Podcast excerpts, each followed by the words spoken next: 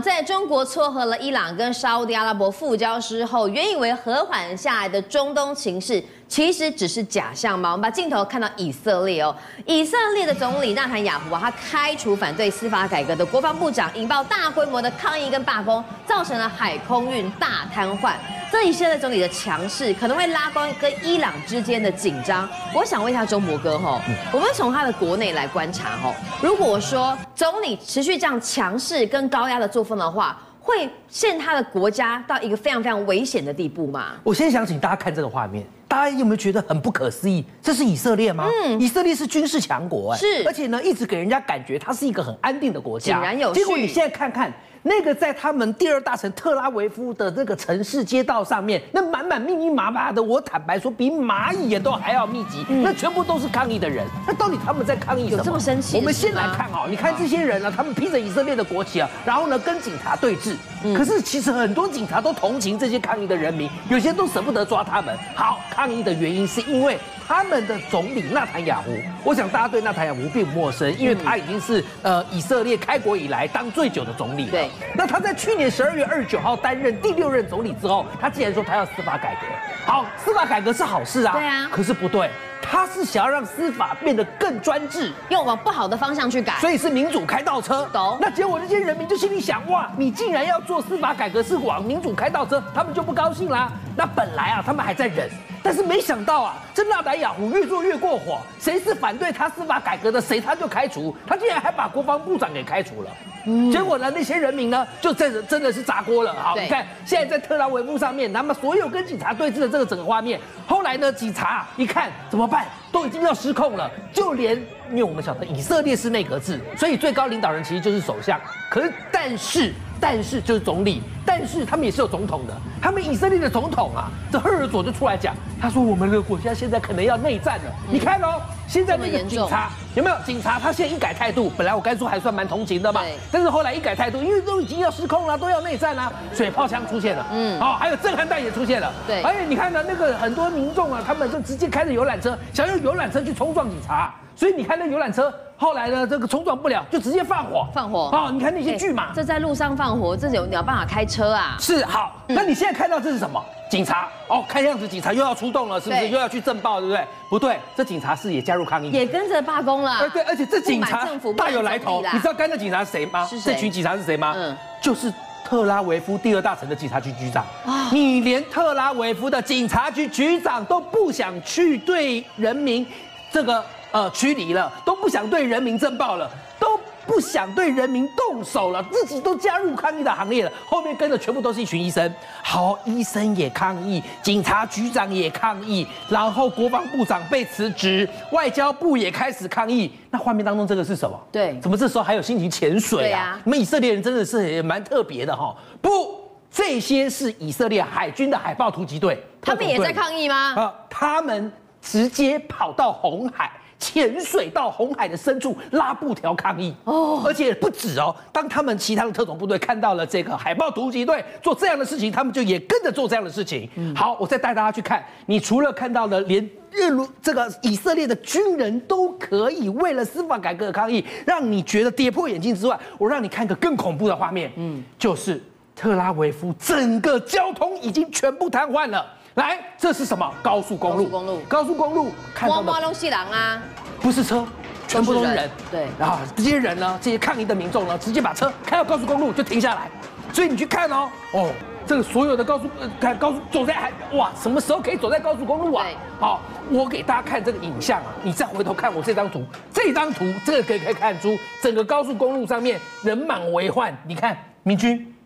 这整条高速公路全部都是人呐、啊，对，好，然后还在这里放火。好，那我们再回头看刚刚我们看那个所谓示威的那些画面，你会发现，如果连高速公路都瘫痪了，医疗系统也瘫痪了，警察系统也瘫痪了，海豹突击队也加入了你们抗议的行列了，到底纳坦雅胡，你这个司法哥哥，你？还要改下去吗？是，感觉这以色列国家因为这个抗议关系哦，罢工关系都已经快要瘫痪了。但是总理在想什么呢？好，我跟各位说，其实呢，纳坦雅胡他所隶属的是以色列的联合党。以色列的联合党是一个右翼的保守主义党。嗯，观众朋友听到吗？极右派，右翼，右翼就是极右派。对，保守呢？换句话说，他们会让国家的民主开倒车。嗯、他们以后要所有的司法不需要经过最高法院，对，而是我政府，而是我国会说了算。嗯，那你这样子是不是可能以后会司法不公？对。第二个呢，也因为他是极右派的保守主义，他会怎么样？他会种族歧视，他会歧视妇女朋友。嗯，所以当然不是人民所乐见的。你知道转移焦点最好的方法就是找另外一个更有冲突的事情。转移焦点，就是开战，跟外面人打。对，他现在决定呢，他就直接跟周遭的这些，嗯、我们晓得以色列跟周遭的这些国家，包括巴勒斯坦，包括像是叙利亚，还有伊朗都处不好，他就直接找伊朗开刀。你知道，刚才我说了，纳坦雅胡十二月二十九号升任总理之后。到了一月多的时候，他决定要推司法改革。对，就这时候不是民众就开始抗议了吗？嗯、部长也相继的辞职吗？那这时候他转移焦点，他是直接派无人机去轰炸伊朗。那他为什么要轰炸伊朗？除了转移焦点，其实也有个原因。这两个国家本来就有夙愿，是伊朗一直视以色列为死敌，对，以色列也一直认为伊朗只要你有核武，我就要把你的核武铲平。这两个国家其实都有核武器的实力嘛。你讲对了。好，那这个时候呢，他就出动了三架无人机，然后去轰炸伊朗中部城市伊斯法罕，嗯、也是他们国防部的工业中心。对，伊朗很生气啊。是哦，为什么你？要来轰炸我这边，你为什么你自己有核武，我就不可以有核武啊？嗯、好，那但是你站在拜登的立场，你们两个国家都有核武，你们两个国家闹水火不容，等一下要是真的失去理智会怎样？打起来？那到时候第三次世界大战会不会从你们这里开打，而且还造成了核战呢？嗯、所以现在你看是拜登，拜登要避什么？第一，我要避免以色列和巴勒斯坦、叙利亚以及伊朗之间的冲突；第二，我又要制止伊朗的核计划，它就变成跟以色列。很尴尬了，对，来，我不希望你们两国开战，可是呢，我又不希望伊朗能够发展核武，你去炸他的核核工业中心，去炸他的这些核设施，我又阻止你，我又对你说交代不过去，是不是很尴尬？没关系，以色列说你也不用尴尬了，我知道你左右为难，拜登老哥，你很为难，我自己来，我自己来，嗯、怎么来？你知道他们有一个特务组织叫什么？对摩萨德。摩萨德。来，我跟大家讲一个两年、三年前的一个很精彩的一个刺杀计划啊！你知道伊朗他们其实有一个核武器教父级的人物，就他，他叫做法克里萨德。嗯，这位法克里萨德博士呢，就我应该这样讲，就是在伊朗，如果他说我是最厉害的核技术的在专家，没有人敢说第二。但是画面当中你看到这是什么？这是他坐车。竟然被轰了，被炸了，了到底怎么回事？来，话说三年前呢，以色列知道这个法克利萨德呢很厉害，嗯、只要把这一把手给除掉的话，那么伊朗的核计划很可能就会因此而延宕。没错，那但是你要怎么杀他呢？嗯，你跑到人家的国家，你要怎么杀他？嗯，摩萨德竟然出动了一辆皮卡，你看这个动画里头，你有没有看到有一台皮卡？然后这台皮卡呢，就假装好像是报废车停在路边，对并在皮卡上面装了一台 FM Mag 五十八的通用机枪，嗯，然后还可以遥控。好啦，你看废车，废车里面有通用机枪，那你刚才是不是有看到车队？对，也就是法克里萨德的车队。其实它是有人保护的哦。对，那当这个车队经过那边的时候，他呢？摩萨德就是以色列的特工，在现场还有装有一些监视镜头。对，当他们看到他们来的时候，啊，再用远端遥控，然后呢开始发动攻击。嗯，我讲到这边，你有没有觉得这是拍电影吗？我觉得电影情节啊。第一个，你要怎么样把一台机枪藏在皮卡里面，还能够掩护掩饰？第二，你要怎么远端遥控？第三，你又要怎么能够掌握法克里萨德刚好经过那边？你要如何掌握即时影像？我告诉你，摩萨德就是通通都做到了。这仇不能不报啊！而且他不是在以色列里面杀他，他是在嗯伊朗里面杀他，太岁头上动土。好，他也成功谋杀完毕了。那我问各位，以色列对于伊朗的核武的态度就是坚决不能让你有任何一丝一毫的发展。对，那这两个国家是不是很水火不容？嗯，好，那现在我刚才讲了，拜登现在进来，但是拜登很头痛，因为他也爱莫能助。可是这时候却有一个国家说没关系，如果中东的秩序你美国维持不了，我来。你猜哪个国家？中国。没错，中国这个时候就是 趁你病要你命。来，中国大陆啊，横空出世，突然出现在中东地区，跌破所有世界外交专家的眼镜，因为它竟然让伊朗和沙乌地阿拉伯画面当中，你看到两个国家复交。哎，中国哥，这是不可思议的一个事情吗？为什么你刚才说它是多么的 incredible，也就是不可思议？因为这两个国家，我们晓得沙乌地阿拉伯是逊尼派，而伊朗呢是什叶派，两个本来就是对立的，对立了这么久，你怎么办法让他们手牵手呢？而且还背后不能下毒手，要真的称兄道弟，你要怎么做？来，外交部长王毅他直接这样子讲，他说很简单嘛。你们两个国家都要什么钱呢？Money, money。好，来来，你们都晓得，中东最大的石油输出购买者是谁？中国大陆。对，你沙乌地阿拉伯最大的石油来源进口国是谁？就是我中国大陆跟你买，你进口给我。嗯，伊朗。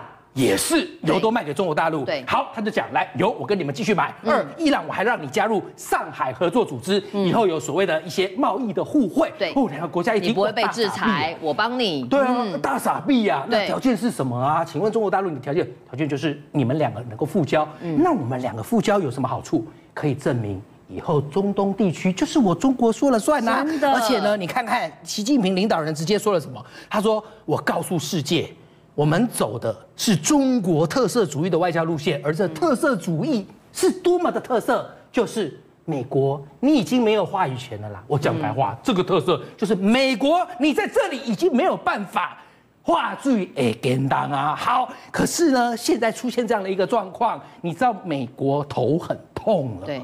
为什么呢？来，我刚才说了，如果这两个本来都互相对立的阿拉伯中东国家，包括沙特阿拉伯跟伊朗，本来是对立的，是。现在他们两个手牵手喽，手牵手联合起来，那么以前我应该这样讲好了，以色列的敌人的敌人就是朋友了。对。以色列的敌人的敌人是朋友，他们两个敌人变朋友了。那现在敌人跟敌人变成好朋友，那不就全成为你以色列的敌人吗？以色列倒大霉了，看到没？对以色列十分不利。嗯、第二个呢，你美国在中东的力量平衡将被改写，被谁改写？中国被习近平改写。嗯、再来最后一个，这是现实的，而且呢，这绝对是即将发生。问你，中国大陆是不是中东地区是？输出最大的买家，对，那么以后就是用人民币计价，我不用美元了，我用人民币。以后石油有石油，还轮得到你美元计价？因此，不要小看以色列现在内乱几乎到要开战的这样的一个程度，它很可能起了蝴蝶效应，牵一发动全身。一个以色列的司法改革引发了人民的抗议，引发了他们相继很多部长的辞职，但是它也牵动了整个中东秩序的改变。美国以后在这边，他会面临跟以色列互相尴尬又矛盾。